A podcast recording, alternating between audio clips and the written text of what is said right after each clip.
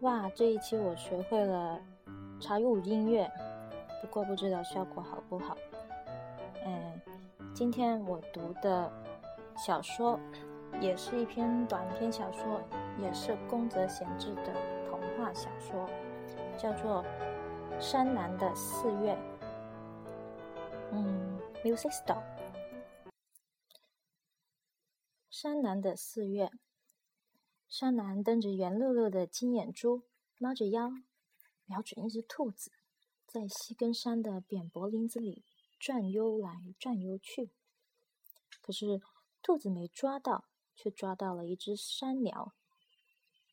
山鸟受了惊，正想飞起来，这时候山南恰好紧握双手，像飞出去的子弹一样，把身体抛了出去，差点把山鸟给压扁了。他就是这样抓到山鸟的。山南满脸涨得通红，咧着大嘴傻笑，然后抡着那只耸拉着脑袋的山鸟，大摇大摆地出了山林。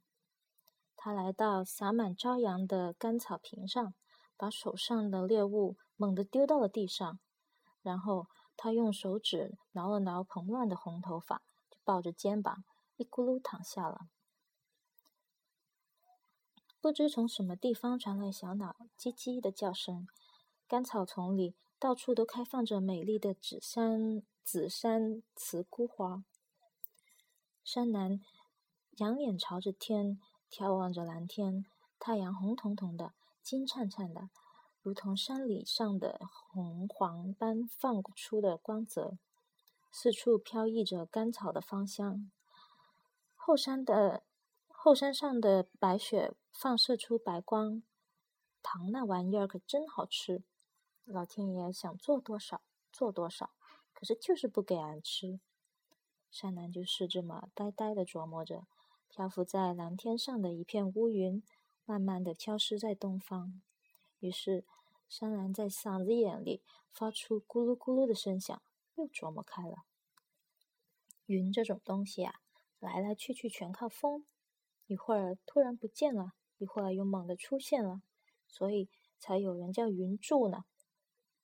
这时，山南忽然奇怪的觉得自己的头和脚轻飘飘的，好像头朝下的漂浮在空气中。山南觉得自己简直就成了云柱一样，也不知是被风吹的在飘，还是还是自然的在飘。总之就是漫无目的的。晃荡着，这里就是七山林吧？真是有七座林子呀！有的林子里长满了松树，也有的光秃秃的，一片枯黄。走到这里，我就可以进城了。不过，如果进城不变个模样，人家肯定会打死我的。山南一边这样自言自语着，一边费了好大劲儿，才变了一副樵夫的模样。这时已经到了城门口，山南还是觉得脑袋轻飘飘的，身体不听使唤，于是就慢吞吞地走进城里。城门边还是那家鲜鱼店，台子上摆着脏兮兮的装咸鲑鱼的草袋子和皱巴巴的沙丁鱼鱼头。屋檐下挂着五条煮好的红黑色章鱼，山南久久地望着那些章鱼。那哇哇哒哒的章鱼脚，弯弯曲曲的，真漂亮呀！比郡政府技术员穿马裤的腿还要漂亮。他们睁着大眼睛在深蓝色的海底爬行，那真叫威风呀！山南情不自禁的含着手指头站了起来。这时，正好有一个陈王朝的人，背着一件大行李，穿着脏脏的浅黄色衣服。东张西望的经过这里，他冷不防拍了拍山南的肩膀，说：“喂，你要不要中国绸缎？六神丸也很便宜啊。”山南吓了一跳，转过头来大喝一声：“不要！”可是他马上就发现，因为自己嗓门太高了，留着分头，脚上穿着木屐，手里握着圆钩子的鱼店老板，以及那些穿衰衣的村村民村民们都朝这边望来。于是他连忙摆摆手，改口小声说道：“我不是说不要，我买，我买。”听他这么一说，陈王朝的人又说：“不买也没关系的，只要看看就行。”说着，他把背着行李的一股脑，那所以说着，他把背着的行李一股脑卸到了路当中。山南总觉得陈王朝的人那对像四脚蛇一样黏糊糊的红眼珠怪吓人的。不一会儿，陈王朝的人就解开了系系行李的黄袋子和包包袱皮，又打开行李盖，从摆在绸缎上面的许多纸盒子里翻出一个小红药瓶。山南暗自想想：“哎呀哎呀，他的手指头可真够细的。”指甲也够尖的，看来真是够可怕的。又过了一会儿，陈王朝的人又掏出来两个小拇指大小的玻璃杯，递给了山南一只。你把这药喝了吧，没有毒的，绝对没有毒。你尝尝。不行，我先喝。我喝啤酒，喝茶，但是不会喝毒药的。这是长生不老药，你喝了吧。陈王朝的人自己已经先把一口药喝了下去。山南一边环视四周，一边琢磨着喝下去会不会真的没事。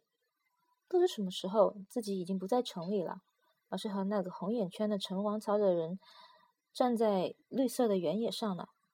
他们他们俩中间隔着行李，两个人的黑影子投在了草地上。来，喝下去吧，这是长生不老药，喝了呗。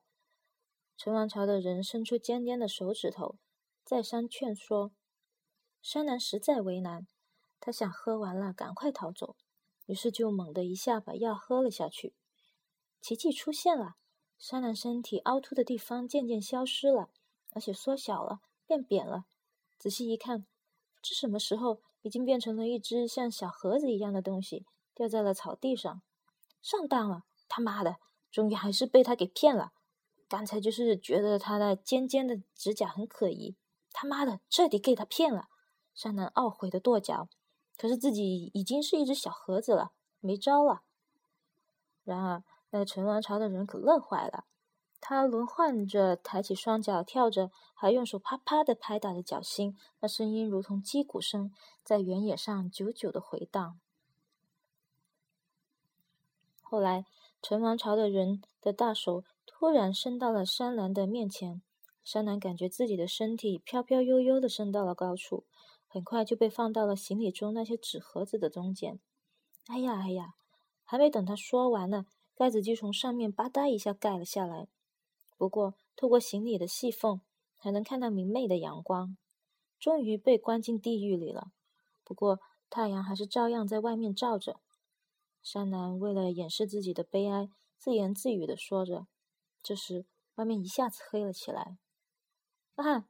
总是给包上包。包袱皮了，这下惨了！黑暗的旅程开始了。山南强作镇静地说。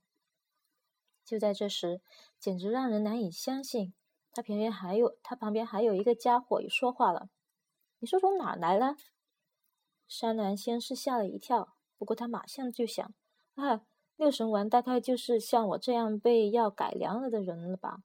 明白了，明白了，俺是从鱼店那边来的。”他底气十足的回答道。这时，就听陈王朝的人在外面恶狠狠的训斥道：“讲话太大了，讲话声太大了，别出声。”山南刚才就被陈王朝的人惹火了，这会儿更是火冒三丈：“你胡说什么？你这个狗贼！等你进了城，我就会大声嚷嚷，这个陈王朝的人是个大坏蛋，看你怎么办！”外面陈王朝的人静了下来。半天没有动静，商南想象着他双手抱在胸前痛哭的样子。可他又一想，谁会去说刚才在山上林子里卸下行李、苦思冥想的陈王朝的人呢？商南突然可怜起他来，正想说说刚才都是我瞎说的，就听见陈王朝的人在外面用嘶哑的声音悲哀地说：“你也太没有同情心了吧！你叫我还怎么做生意呀？我要饿肚子了。”只有死路一条了，你也太没有同情心了吧！山南觉得陈王朝的人实在可怜，他想，就让陈王朝的人用我的身体赚上六毛钱，去住店去买点沙丁鱼鱼头和菜菜叶汁吃吧。想到这里，他回答道：“哎，陈王朝的人，得了得了，别哭了。进了城，我不会乱说话的，你放心好了。”听了这话，外面陈王朝的人似似乎放心了，噗的一声出了口气，还砰砰的跺了跺脚。过了一会儿，陈王朝的人又背起了行李，药盒子互相撞击着，发出咯哒咯哒的声音。哎，刚才跟我搭话的是谁呀？山南刚问完，旁边马上就有人回答：“是我。刚才的话还没说完呢。你说你是从鱼店那里来的，那你应该知道现在鲈鱼多少钱一条，干鱼翅十两，有多少片了吧？”哎呀，那家鱼店好像没有这些东西呀。不过有章章鱼卖，那些章鱼的爪子太漂亮了。哎，有那么好的章鱼吗？我也很喜欢章鱼。哎，没有人会讨厌章鱼的，讨厌他们的人不是什么好东西。你说的太对了，世界上没有再比章鱼更漂亮的东西了。是的，你到底是从哪里来的？你问我吗？从上海来的。那你也是陈王朝的人吧？陈王朝的人自己会被做成药，也会把别人做成药到处叫卖，真够可怜的啊！不是那么回事儿，在这一带溜达的人都是像陈那样的下贱家伙。真正的中国人都是好样的，我们是孔圣人的后裔。你说的我不太明白，外面的那个家伙是姓陈的吗？是。嘿，热死了，把盖子切开吧。嗯，好的。嘿，老陈。闷死人了！能不能让我们稍微透透风啊？再等一会儿，陈在外面说：“再不透风，就会把我们都给闷死了。那你可要赔本了。”于是就听陈在外面用颤颤巍巍的声音说道：“那也不行，你再忍一会儿吧。你说的倒容易，我们也不愿意在这里闷死，可是就快闷死了。”快点把盖子打开吧，再等二十分钟吧。唉，没办法，那你快点走，这哪里没辙？这里就你一个人吗？不，还有很多人都在一个劲儿的哭了。那太可怜了，陈这家伙快透了，不知道我们还能不能再恢复到原来的样子。那没问题，因为你的骨头还没有变成六神丸呢，只要吃一丸药。就能恢复。那个装黑药丸的瓶子就在你旁边呢，是吗？那太好了，我这就吃。你们吃了不管用吗？不管用。不过等你吃下去之后，恢复原状之后，请把我们都泡到水里，好好揉一揉，然后我们再吃药丸，就都能恢复原状了。原来是这样，好吧，我来干吧，我保证都能把你们恢复原状的。这就是药丸子吧？这就是人喝了能变成六神丸的那种药水吧？可是刚才陈也跟我一起喝了这种药水，为什么他没有变成六神丸了？那是因为他把药丸子也一起吞下去了。哦，原来是这么回事。如果陈要是只吃这种药丸子，不知道会怎么样。正常人再变回原来的人，总觉得怪怪的。这时传来了陈在外面的吆喝声。要中国绸缎吗？来买块中国绸缎吧！哈哈，又来了。山南正在悄声讽刺，盖子突然被打开了。尽管外面的光线晃得他睁不开眼，但他还是拼命的睁开眼朝外面望去。只见一个留着刘海的小女孩正呆呆的站在陈的面前。陈抓着一颗药丸，正一边往嘴里送，一边拿出药水和杯子，说：“来，喝了吧。”这是长生不老药，快喝了吧！又来了，又来了，又要耍老花招了。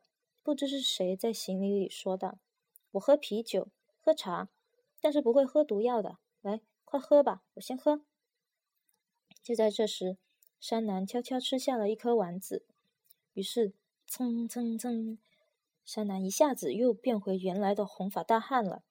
陈正准备把药丸子和药水一起吞下来，被他吓了一跳。药水洒到了地上，只把药丸子吞了下去。这下可不得了了！眼看陈的脑袋一个劲儿的长大，足足比原来大了一倍，个子也一个劲儿的往高处长。然后就见他啊的叫了一声，想扑过去抓山南，可山南一猫腰，使劲儿闪开了。不过无论他怎么跑，脚都是在原地打转转，最后还是被抓住了后脖颈子。救命啊！山南叫着，睁开了眼睛。原来是一场梦。云彩在天空飘着，干草暖暖的，发出一阵芳香。山南愣了一会儿，然后看了看丢在地上的山鸟的油亮羽毛，想起把六神丸纸盒泡在水里揉的事，不禁打了个大呵欠，说：“哎，他妈的，都留在梦里吧，管他是陈什么还是六神丸呢。”接着，他又打了一下一个呵欠。